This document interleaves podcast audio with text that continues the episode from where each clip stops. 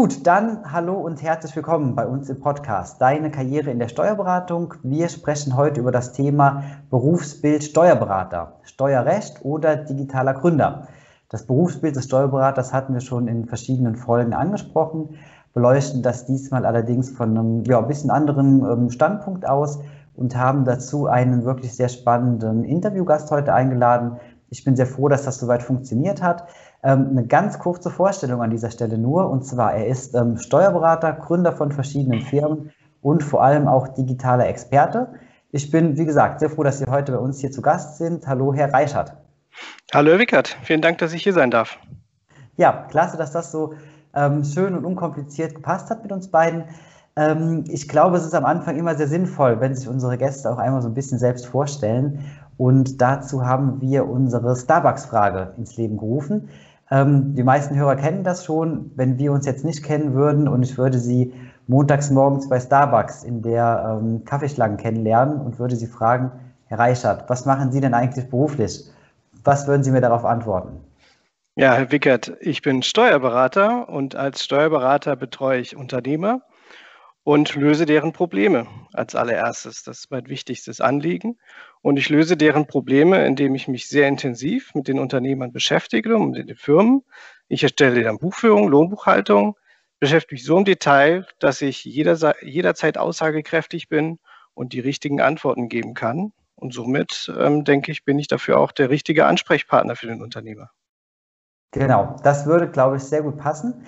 Ähm, jetzt sprechen wir heute zum Thema Steuerrecht oder digitaler Gründer. Ähm, warum sind da ausgerechnet Sie heute der genau richtige Ansprechpartner für uns? Ja, ich bin sehr interdisziplinär unterwegs gewesen in meiner Vergangenheit, habe auch sehr viel IT-Erfahrung, die ich damit vorweisen kann. Ich mag das einfach. Ich habe mit zwölf Jahren schon angefangen zu programmieren und somit spreche ich einfach diese Unternehmer an. Ich spreche deren Sprache und habe nebenbei noch viel Marketing, Vertrieb, Geschäftsführung, anderen. Also ich verstehe einfach die Sprache des Unternehmers, vor allem des digitalen Unternehmers und von daher, ja, ist das genau meine Zielgruppe. Ja, ganz genau. Das denke ich auch und ähm, da werden wir jetzt eine ganze Menge noch mehr darüber erfahren. Ähm, würde sagen, wir können direkt ähm, ins Thema reingehen.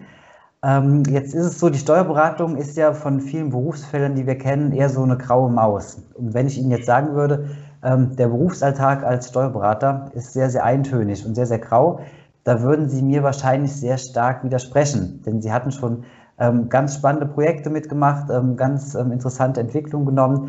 Nehmen Sie uns doch mal ein bisschen mit rein. Ähm, erzählen Sie doch mal ein bisschen was zu Ihrem Lebensweg.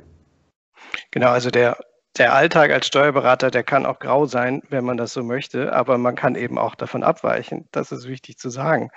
Also ich, für mich war es nie von vornherein klar, dass ich Steuerberater werden will. Deswegen habe ich erstmal was Allgemeines studiert, Wirtschaftswissenschaft. Mhm. Und habe dann in einem Praktikum gemerkt, dass mir das dann irgendwie liegt. Halbes Jahr Praktikum war da sehr hilfreich und habe gemerkt, irgendwie flutscht das. Das Thema passt zu mir. Obwohl ich eigentlich parallel sehr stark schon im Bereich Wirtschaftsinformatik unterwegs war. Das lag mir auch aus der, aus der theoretischen Geschichte. Mhm. Und ähm, habe dann aber versucht, in die Steuerberatung zu gehen, weil ich gemerkt habe, das ist einfach Praxis, das, das flutscht, wie gesagt. Mhm. Mich direkt beworben, eigentlich noch in meiner Abschlussprüfung mit 25 Jahren und mhm. bin dann direkt zu KPMG gewechselt. In eigentlich eine ganz normale Steuerberatung, aber spezialisiert, Einkommensteuer und habe da schon in, innerhalb des ersten halben Jahres schon gemerkt, da kann man einiges verbessern. Also ich habe von vornherein eigentlich begonnen, beides, IT und Steuerrecht so miteinander zu verknüpfen, um das einfach voranzubringen. Man hat gemerkt, die Leute, ich meine, das war das Jahr 2000, ist jetzt schon, mhm. schon eine ganze Weile her, und die Kollegen, Kolleginnen haben mit Ordnern gearbeitet und hatten ihre Vorlagen abgeheftet. Und wenn man sich vorstellt, man erstellt eine Anlage zur Einkommensteuererklärung und hat diese Textbausteine auf einzelnen Zetteln abgeheftet, dann würde man die rausnehmen, händisch verändern. Teilweise wurden die ausgeschnitten, auf äh, Papier geklebt, ins Sekretariat zur Abschrift gegeben und zurück. Und ich habe mir dann mit meiner Chefin damals gesprochen, dass man das noch einfacher machen könne und hatte in einer Woche lang Programmierarbeit ein Online-Tool, ein, ein Word-Tool entwickelt, mit dem man das automatisiert erstellen kann. Und so hat sich das eigentlich fortgeführt. Ja, ich habe Steuererklärungen erstellt. Äh, deutsches Steuerrecht war mir dann zum Teil zu langweilig, zu wenig. Ich habe dann auch US-Steuerrecht gemacht und mhm. parallel immer Software entwickelt, ja, Tools entwickelt, das weitergebracht. Das war eine sehr, sehr spannende Phase. Bis mir das irgendwann nicht gereicht hat im Bereich Softwareentwicklung und fünf Jahre später bin ich dann über einen Kollegen aufmerksam geworden auf äh, die Akademische Arbeitsgemeinschaft, die eine Steuersoftware herstellt. Und die suchten mhm. eben Steuerexperten, die selber entwickeln wollen. Das ist, äh, das gibt es woanders, glaube ich, immer noch nicht. Es ist ein Novum, dass der Steuerexperte selber entwickelt. Entsprechend hatten die natürlich auch Schwierigkeiten, äh, Kollegen zu finden, die sich das antun wollen. Ja, also die, diese, diese Kombination passt eigentlich. Also man merkt, dass es oftmals nicht gut zusammenpasst, aber bei mir hat es halt sehr gut zusammengepasst und dort habe ich eben fünf Jahre dann entwickelt. Ja, mhm. also das ist eine sehr spannende Phase. Ähm, wir haben, waren in Zeitschriften, wurden wir aus, ja, da gibt es dann Testimonials, Computerbild, die schreiben dann über die Tools, über die einzelnen Schritte, die du vielleicht selber entwickelt hast. Das war sehr, sehr spannend für mich. Ähm, war auch spannend. Ich war ja schon längst Steuerberater. 2003 bin ich ja im Eilverfahren durch den Steuerberater geflutscht und äh, durfte aber in dem Verlag die Fragen der User nicht beantworten, obwohl ich Steuerberater war, aber eben für den Verlag tätig war. Okay. genau, also Softwareentwicklung ähm, sehr spannend zu sehen, weil man dann ein Thema beackert, aber sehr ins Detail geht. Also sehr, sehr, sehr ins Detail. Ich hatte gerade die Anlage CAP, die 2008, 2009 ähm, doch sehr, sehr viele Leute beschäftigt hat und die hatte ich umgesetzt in der Software. Und mhm. die war wirklich, das war, das war eine Mammutaufgabe, weil man als Softwareentwickler nicht einen speziellen Sachverhalt, den man prüft, sondern man hat alle Sachverhalte, die man prüfen muss und entsprechend behandeln muss. Also man muss sich also vorstellen, welche Sachverhalte könnte es geben. Zinsen, Dividenden aus dem Ausland, mit irgendwelcher Steueranrechnung oder ohne. Was sagt das DBA dazu? Und es muss eben alles so weit abgefragt und in die Formulare gegeben werden. Ja, das war Teil der Aufgabe. Und nach einer gewissen Zeit wurde mir das dann auch irgendwie, was heißt zu langweilig, ich wollte den nächsten Schritt gehen und den gab es dort eben nicht und bin dann nach Berlin gegangen, wieder zurück zur KPMG. Und da ging es darum, ähm, die waren dann ein paar Schritte weiter. Als ich damals gegangen bin, waren die noch nicht so weit. Ja, das, ich habe zwar ge, gebohrt und immer versucht, dass die IT-mäßig doch weiter nach vorne ging, aber die Mühlen malten da etwas langsam. 2011 waren sie dann eben so weit, ähm, 2010, 2011. Und bin dann wieder zurückgegangen. Ähm, B2B-Software, ein anderer Bereich. Es äh, war auch sehr detailliert, sehr detailverliebt.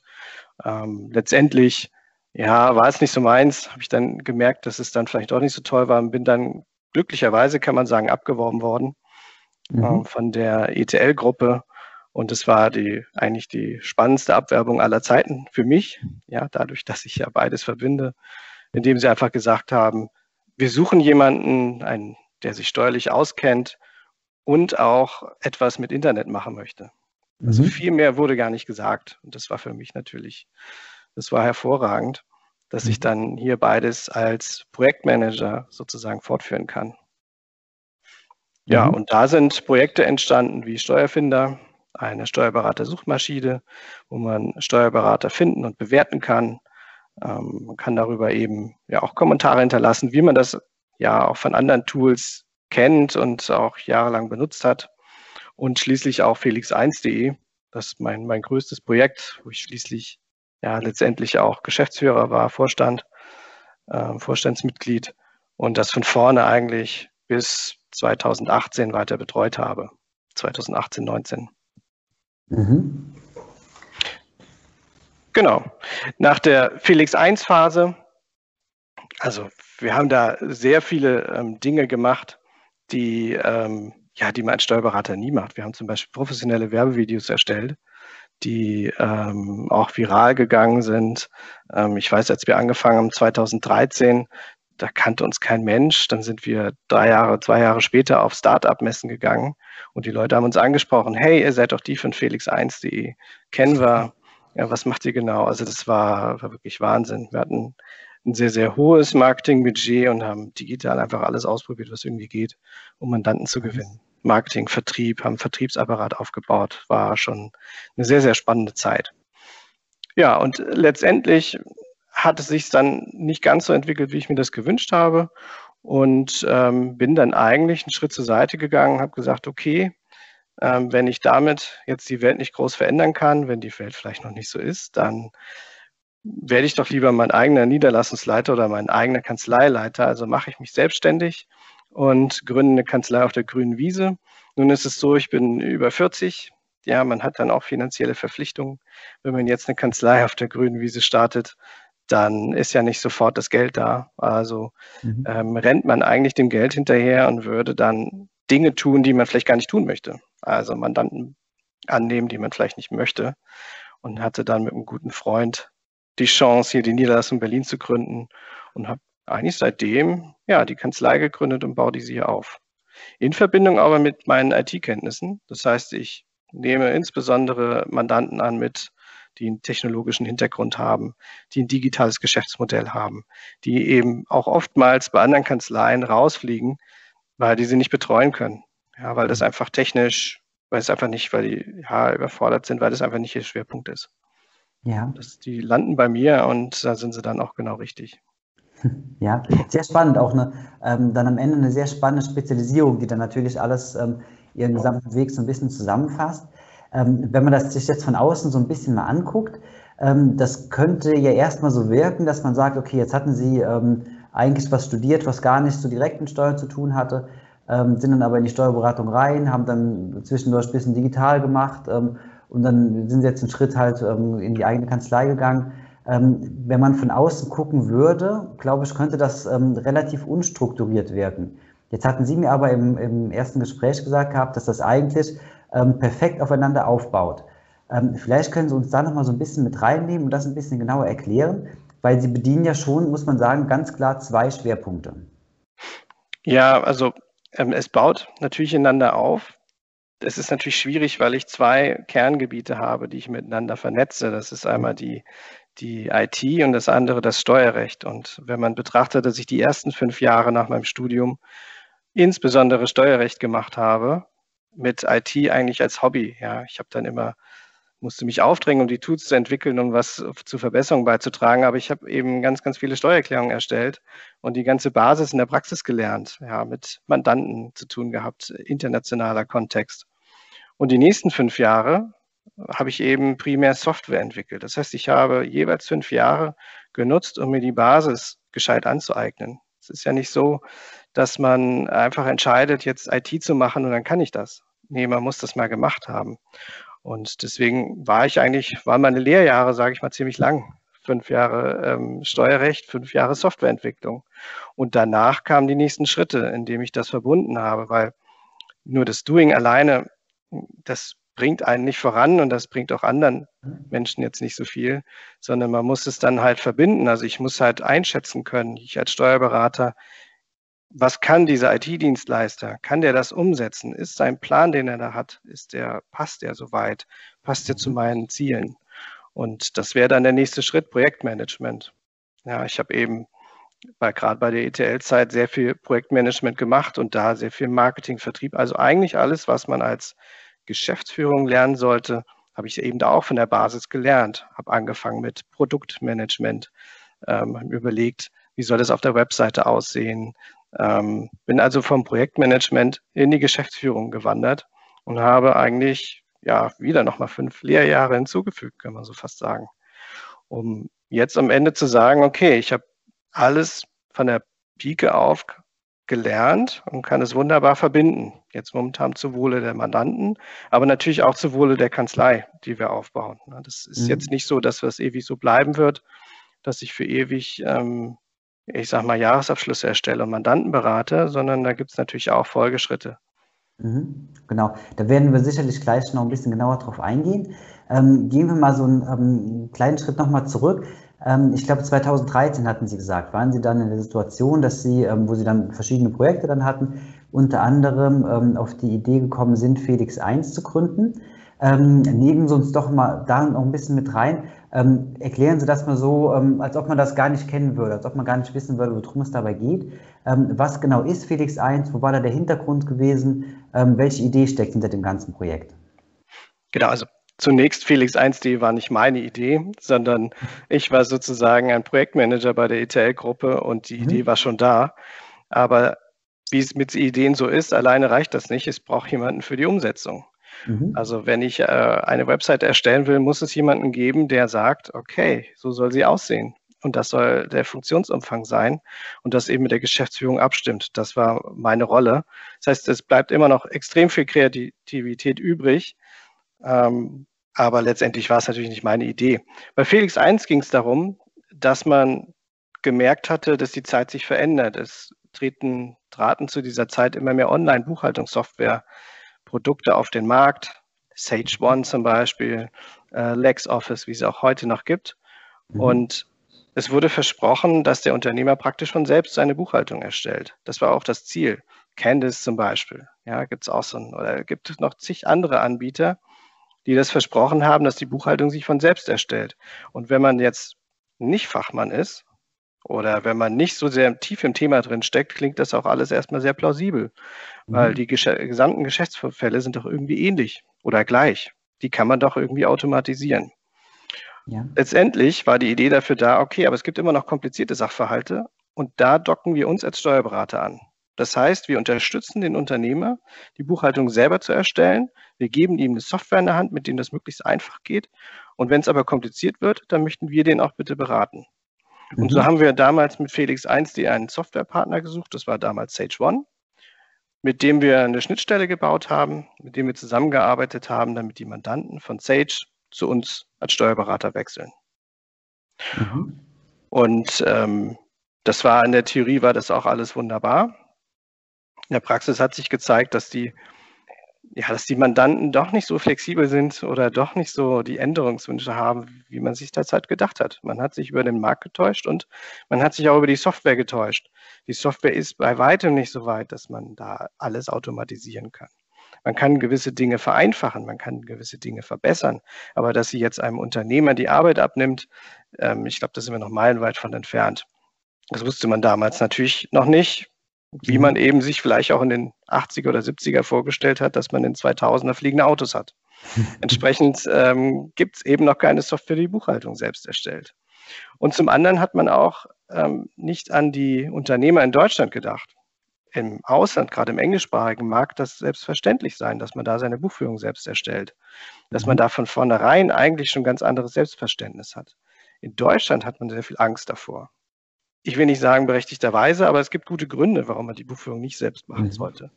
Das sieht, weiß jeder Buchhalter, Steuerberater, der eine Buchführung von einem Selbstbucher übernimmt, der wird die Haare raufen. Also bei fast jedem.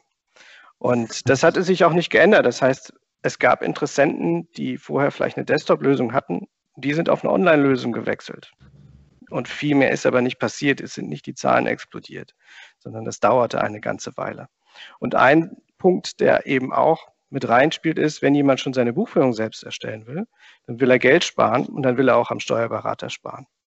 Mhm. Und das hatten wir nach einer Weile gemerkt, dass das vielleicht dann doch nicht so gut war und haben Felix eins weiter anders ausgerichtet und haben gesagt, okay, die Mandanten rufen uns an und wollen gar nicht selber buchen, sondern die wollen, dass wir die Buchführung erstellen. Das war, das war ganz häufig kam die Frage, dann machen wir das doch. Also haben wir es langsam um, umgebaut und haben gesagt, okay, wie finden wir jetzt Mandanten? Wir hatten vorher gedacht, über Sage One kriegen wir Mandanten.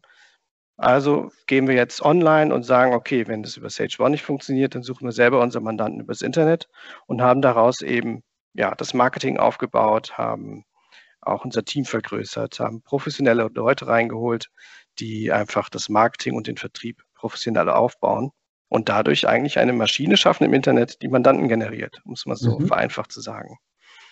Und das hat auch wunderbar funktioniert. Also es, die Mandantenzahlen sind in die Höhe geschnellt. Das war ja es war ein skalierbares Modell, kann man sagen. ja, das ist ja immer der, der große Hebel dann als Unternehmer, das, ähm, das dann so umzusetzen.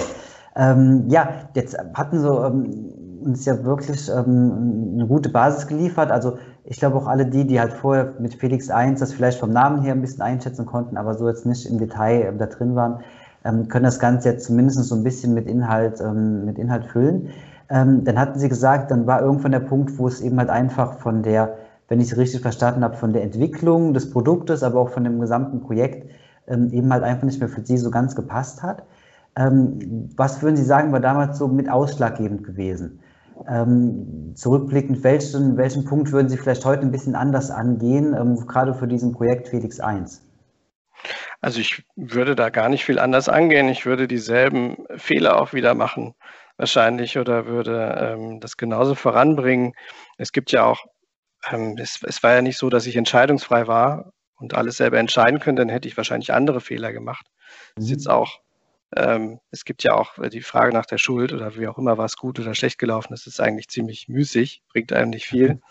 Ähm, was ich aber gemerkt hatte in, in dem Punkt ist, dass, dass wir eigentlich Produkte verkauft haben, die nachher jemand anders ähm, ausüben muss. Das ist auch mhm. dasselbe bei Ageras oder ähnlichen Modellen. Es wird etwas verkauft, was vielleicht nicht, äh, sage ich mal, dem In also die Verpackung entspricht nicht dem Inhalt.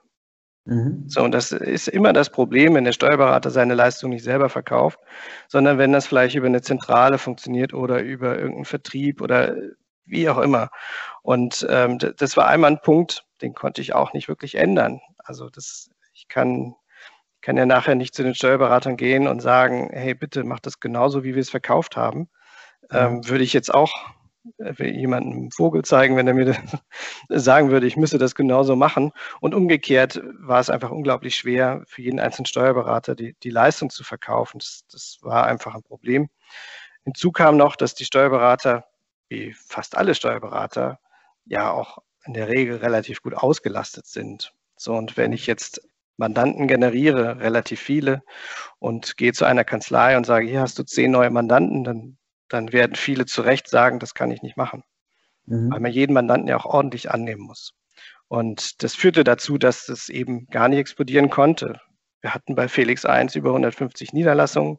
Das ist natürlich wirklich sehr, sehr viel Holz. Aber wenn die meisten vielleicht mal ein Mandat annehmen können, ja, weil sie sonst auch wieder auf Mitarbeitersuche waren, dann, dann war das halt begrenzt. So, und mhm. ähm, da war das ganze Geschäftsmodell, das war eher für ausgelegt, dass man wirklich viel höhere Zahlen entwickelt. Ja, okay.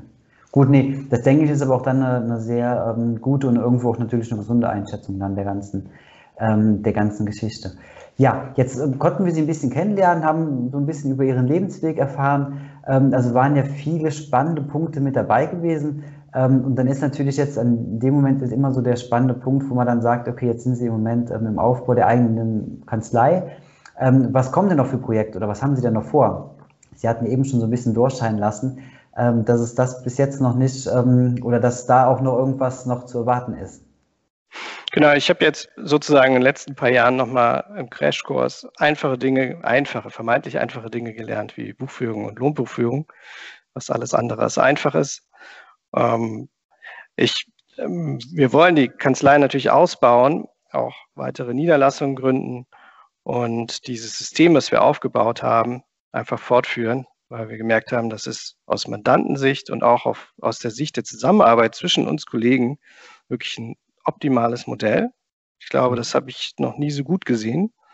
Und äh, daran möchte ich halt arbeiten, das weiter auszubauen. Ja, wir haben, ich habe für die Kanzlei die Website erstellt. Ähm, wir generieren darüber Mandanten. Das funktioniert wunderbar und sind jetzt auf der Suche nach mehr Steuerberatern, mehr Kollegen, die uns dabei unterstützen. Und äh, daran möchte ich noch verstärkt arbeiten, dass das auch gut funktioniert, dass eben, dass ich auch Kolleginnen und Kollegen für uns begeistern kann, da mitzumachen. Mhm. Das, und da gibt es natürlich nach oben hin kein Ende. Ja, also ich äh, bin gespannt, wie sich das entwickelt und äh, freue mich einfach auf die Zukunft. Mhm. Ja, weil ich sie noch nie so gut wie jetzt frei gestalten kann, obwohl ich angestellter Steuerberater bin. Ja, also wahrscheinlich freier, als würde ich wirklich selber meine eigene Kanzlei gegründet haben. Ähm, dadurch, dass ich finanziell trotzdem ungebunden bin und äh, wir in unserer Kanzlei einfach Änderungen ja, durchsetzen können, machen können. Wir können das einfach so tun, wie wir uns das vorstellen. Wir denken, dass das richtig ist. Und das habe ich in dieser Form noch nirgendwo erlebt. Ja, hört sich wirklich sehr spannend an. Ähm, für alle die, die das Thema auch interessiert, ähm, wir werden noch eine zweite Folge aufzeichnen, ähm, wo wir eben genau auf dieses Thema Ihrer aktuellen Kanzlei dann ähm, sehr genau eingehen werden. Also für alle, die ähm, da interessiert dran sind, ähm, das wird in der Folge ebenfalls veröffentlicht werden dann. Ähm, Herr Reichert, wir kommen so langsam zum Ende dieser aktuellen Folge und ähm, zum Ende hin sammeln wir immer ganz gerne ähm, mal eine witzige Geschichte, mal eine schöne Begebenheit, irgendwas, wo man ähm, nochmal ganz gerne drüber nachdenkt. Ähm, jetzt haben wir heute über das Thema gesprochen, ähm, Steuerrecht oder digitaler Gründer. Ähm, gibt es da vielleicht die ein oder andere Anekdote, wo Sie sagen würden, okay, das ähm, passt ganz gut, die kann man an dieser Stelle teilen? Ja, das ist ähm, ganz am Anfang, als ich bei KPMG meine ersten Tools entwickelt habe, bin ich auf unglaublich viel Widerstand gestoßen, nicht in der Geschäftsführung, sondern im Kollegenkreis. Und ähm, wir hatten dann wirklich eine Aktion gestartet, diese Papierordner heimlich aus den Büros zu entfernen, damit die mhm. Leute gezwungen werden, das Tool zu benutzen, was wirklich die Zeit, also, also um, um weniger als die Hälfte minimiert hat. Man hat sich die Textbausteine zusammenklicken können, ausgedruckt und das Ding war fertig. Mhm. Und dann habe ich mir von der Geschäftsführung ähm, natürlich absegnen lassen, sind wir durch Büros und haben die Papierordner eingesammelt, um die Leute zu zwingen. Letztendlich habe ich aber gemerkt, das bringt auch nichts. Die finden wieder andere Ideen, doch anders zu arbeiten. Und äh, habe dann immer gelernt, naja, am Ende des Tages muss man eigentlich immer alle mitnehmen und überzeugen und nicht mit dem Knüppel draufschlagen, um dann irgendwie eine Lösung zu finden, die besser ist. Äh, in dem Sinne, ja, kann man auch die Botschaft an Datev und alles weitere rausgehen. Es bringt nichts zu sagen, das ist jetzt besser, man muss es wirklich besser machen und überzeugen und die Leute mitnehmen. Und dann werden auch meine Kolleginnen und Kollegen, Berufskollegen sozusagen mit in die neue Welt ähm, der IT gehen. Ja. Ja, eine wirklich witzige Geschichte, ja. Dass man da auf diese Wege gehen muss und ja, sie dann trotzdem nicht funktionieren. Ja, genau. ähm, war ein wirklich sehr spannendes Interview, finde ich, ähm, mit sehr viel Input, ähm, der auch so die digitale Welt, also auch für all diejenigen, die da so ein bisschen außen vor stehen, aber deutlich greifbarer gemacht hat, denke ich. Ähm, für alle, die das interessiert, ähm, wenn es passt, also ich würde gerne Ihre, ähm, Ihre Internetseite und so weiter in den mhm. Show Notes auch verlinken dass man da auch gerne noch ein paar mehr Informationen drüber erlangen kann. Ansonsten vielen Dank schon mal vorab für den ersten Teil unserer ja, ganz kleinen Gesprächsreihe, wenn ich es so nennen darf.